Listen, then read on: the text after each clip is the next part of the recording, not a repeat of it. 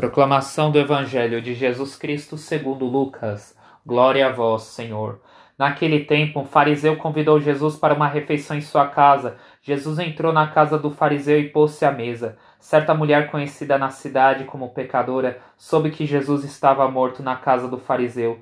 Ela trouxe um frasco de alabastro com perfume e, ficando por detrás, chorava aos pés de Jesus com as lágrimas. Começou a banhar-lhe os pés, enxugava-os com os cabelos cobria-os de beijo e os ungia com perfume. Vendo isso, o fariseu que o havia convidado ficou pensando: se este homem fosse um profeta, saberia que tipo de mulher está tocando nele, pois é uma pecadora. Jesus disse então ao fariseu: Simão, tenho uma coisa para te dizer. Simão respondeu: Fala, mestre.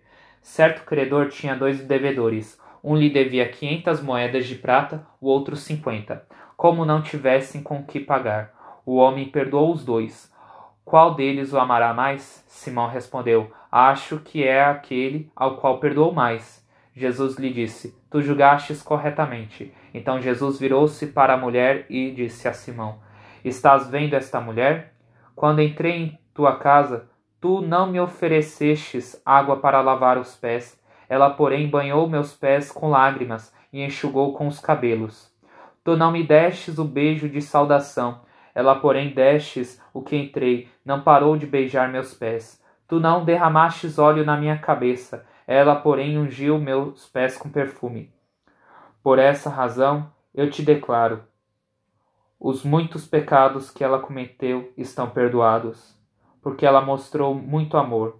Aquele a quem se perdoou pouco, mostra pouco amor. E Jesus disse à mulher: Teus pecados estão perdoados. Então os convidados começaram a pensar: quem é este que até perdoa pecados?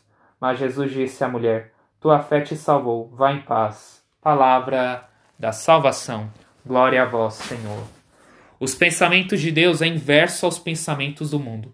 O Senhor nos ensina que o amor em nossos relacionamentos e a confiança que tivermos na misericórdia de Deus serão chaves que abrirão as portas para o perdão de Deus, para sermos absorvidos de todos os nossos pecados. Quando o amor está em nossos relacionamentos, impedimos que coisas ruins destes mundo não venham a destruir o nosso relacionamento. O amor é a base para que um relacionamento prevaleça a vida toda.